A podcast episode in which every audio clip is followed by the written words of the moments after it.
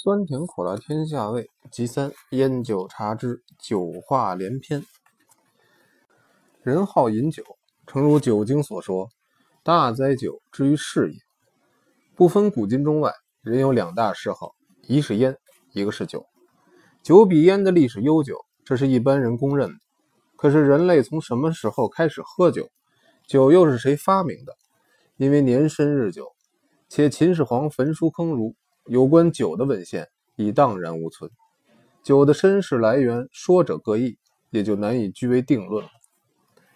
酒谱上记述：“天有九星，酒之作也，与其天地并。”《战国策》上记载：“昔者帝女令夷狄作酒而美，尽之禹，禹饮而干之，遂书夷狄绝之酒，曰：后世必有以酒亡其国者。”又有人说酒是杜康造出来的。总而言之，酒不管是谁研究发明的，一提到酒，古今中外会喝酒的历史人物大有人在，会酿酒的专家更是不乏其人。十四种酿造酒，照酒谱上的说法，酒的历史是与人类俱来的，有人就有酒了。从科学的观点来推论，这种说法也不无理由。洪荒时代。地广人稀，游牧生活除了猎捕各种野兽、吃肉喝奶之外，也就是摘野生的果子吃。游牧生活是不能在一个地方久住，而要跟着水草流动移居的。果子成熟是有季节性的，在果实盛产时期，也许多收藏一点。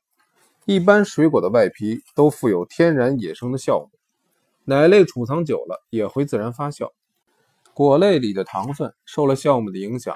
和奶类发酵时都会产生脂类芳香，一吃一喝，比新鲜的果实奶类更为可口，且让人有一种振奋舒畅的感觉，渐渐演变成了酒。元朝兀思蕙著的《饮膳正要》上把酒分为十四种：清者曰漂，清甜者曰乙，浊者曰昂，浊而微清者曰盏，后者曰醇，重酿者曰耳。三重润酿者曰昼，薄者曰梨，甜而易朽熟者曰李，美者曰许，苦者曰笑，红者曰提，绿者曰韵，白者曰搓。这只是按照酒的颜色、风味、清浊、薄厚分出来的。严格讲，这十四种是酿造酒。如果拿制造的方法来分，古今中外。造酒大致可以分为四类。最原始的制酒法：一、酿造酒。酒里所含的酒精是从淀粉制者或含糖分的原料经过发酵而产生的。这种酒含酒精的成分都不高，最高也不过百分之二十左右。像啤酒、绍兴酒等都是。如果喝的不过量，对身体是有益处的。二、蒸馏酒。是把酿造酒或者酿造的酒糟加以蒸馏而成。这种酒的酒精含量最低也在百分之二十以上，最高有达百分之八九十的。像白干、白兰地、威士忌、伏特加都是。酒量大的人非要喝这种烈性酒才能过瘾，可是喝的不得当而过量，那是对身体是有害。再制酒又叫合成酒，是把酿造酒跟蒸馏酒混合调配。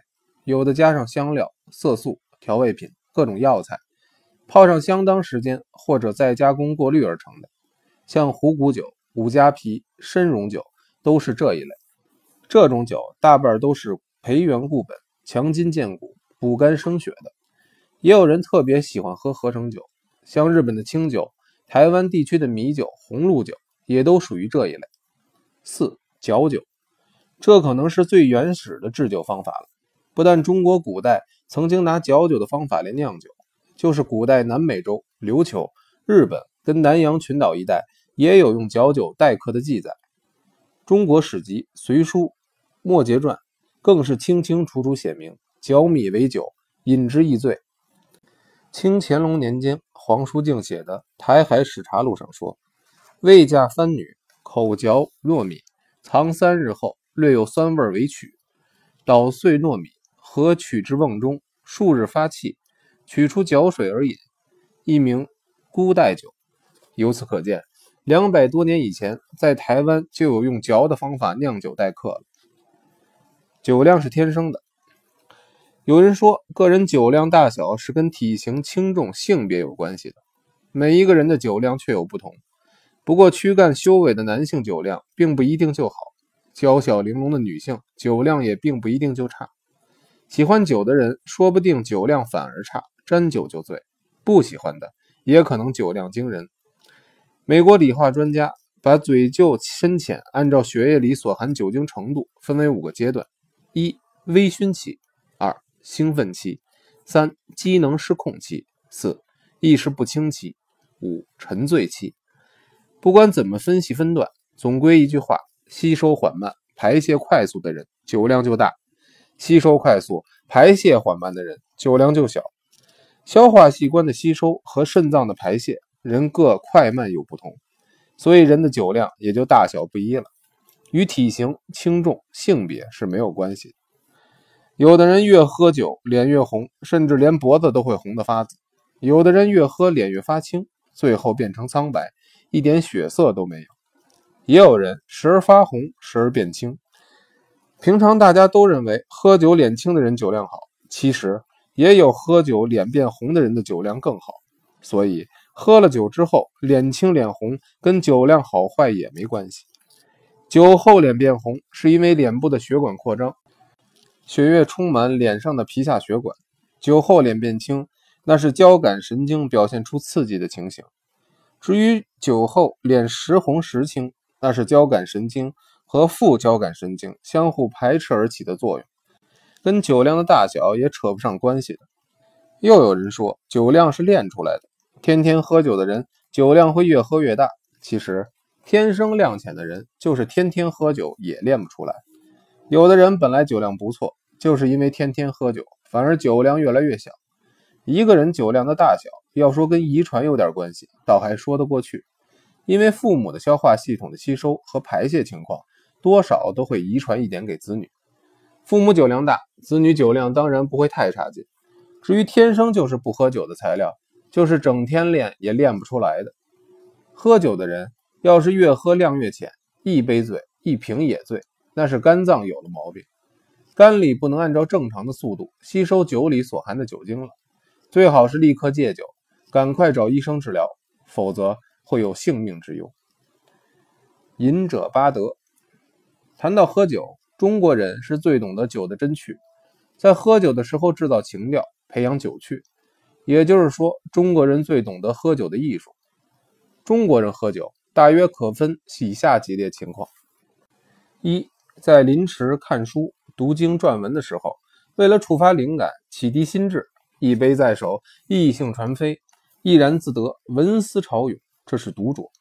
二，灯下晚餐，遥先酒美，天寒欲雪，跟素心人浅斟慢酌，兴尽而止，这是浅酌。三，三五九旅，徜徉名山秀水之间，坐卧吟唱花前月下，执酒鸣茶，无思无虑，其乐陶陶，这是雅酌。四，酒逢知己，互倾肝胆。豪情万丈，意气如云，无拘无束，相见恨晚。酒到杯干，兴尽方休，这是好饮。五，酒能遣忧，也能添愁，悲欢离合，喜怒哀乐，七情六欲，随性而来，任性而饮，不计后果，不醉无归，这是狂饮。六，酒量四海，百杯不醉，棋逢对手，不断干杯，一斤也好，两斤更妙，推杯换盏，最后。连平一倾而下，这是驴饮。七事事如意，愉快飞扬，巨壶巨饮，酒量愈长。有时愤恨仇怨，积郁祖凶，但求一醉，以解愁烦，这是痛饮。八寿庆喜宴，同坐良酌，猜拳行令，自然开怀，称雄摆阵，不醉也醉，这叫畅饮。把喝酒分成上述八类，是明朝图本俊分的。叫做饮者八德，不过见仁见智，各有不同的分法。大致说来，所分八德也还尽理。饮酒的礼仪，中国自古以来，酒是天之美禄。首先要敬视天地神旨，然后向祀祈福，城里雅宾，麝香之饮，鹿鸣之歌，合理之情，循序而进的。就是饮酒也有规定的礼仪：一绝而色温如，二绝而言言思，三绝则冲然以退。喝酒用的酒杯最好是古玉陶醉，再不然就是犀角玛瑙或是当代细瓷。下酒小菜要有仙嘎、糟干、醉蟹、羊羔、雉鹅、松子、杏仁、鲜笋、春酒等。喝酒的场所最好是曲水流觞、飞几明窗、石花佳木、冬卧夏阴、绣入藤席。劝酒的玩具要有丝绸、接骨、纸牌、剑壶。嗜酒的要鸣鸡、小友、结同、会毕。饮酒有时候要吟诗作画，应选备选毫、佳墨、吴剑、宋砚、蜀绢、徽纸来助雅兴。酒要喝到纯纯谢谢，醍醐亢泻，忽然而醉，熙熙融融，高则和风，旷耳而醒。酒可微醺，无可娱乱。这些都是我国中华民族传统喝酒的情调美德，亦不异于盛在。我最近看到明朝冯化石著的《酒史》，把当时的佳酿写了五十多种出来。山陕一带的酒有西京金江利、建章麻姑酒、凤州青白酒、关中桑洛酒、霸陵崔家酒、长安新丰酒、山西太原酒、蒲州酒、羊羔酒、汾州干河酒、平阳香菱酒、潞州珍珠红、直鲁豫出的燕京内发酒。祁县薏仁酒、安城宜春酒、溧阳土窑酒、襄州碎玉酒、苏浙皖高邮五加皮、淮安苦孙酒、华氏档口酒、江北雷酒、杭州梨花酒、松露白、富平石洞春、楚州金盘露、金华金华酒、兰溪和清酒、淮南绿豆酒、池州池阳酒、湘鄂的黄州芽柴酒、宜城酒酿酒、辰溪沟藤酒。岳桂敏的岭南琼馆酒、富罗桂序酒、苍武寄生酒、汀州谢家红、闽州霹雳春、故事三百酒、川滇的酒、郫县皮桶酒、剑南烧春、云安曲米酒、凉州朱哲酒、成都喇嘛酒、广南香蛇酒、新疆的西域葡萄酒、乌孙青天酒、内蒙的萧长酒、绍兴酒是不是名酒？这些酒不但名字很雅，有些酒甚至于连名字都没听说过。最奇怪的是，流传好几个世纪、驰名中外的绍兴酒，反而榜上无名，是遗漏了，还是不够资格列为名酒呢？那就莫测高深了。此外，在明朝太辽出产的福南石榴酒、印度出产的西竹椰子酒、南洋一带出产的南蛮槟榔酒，也都列为名酒。可见当时喝酒风气之盛，酒类搜罗之广，也如现代一席盛宴。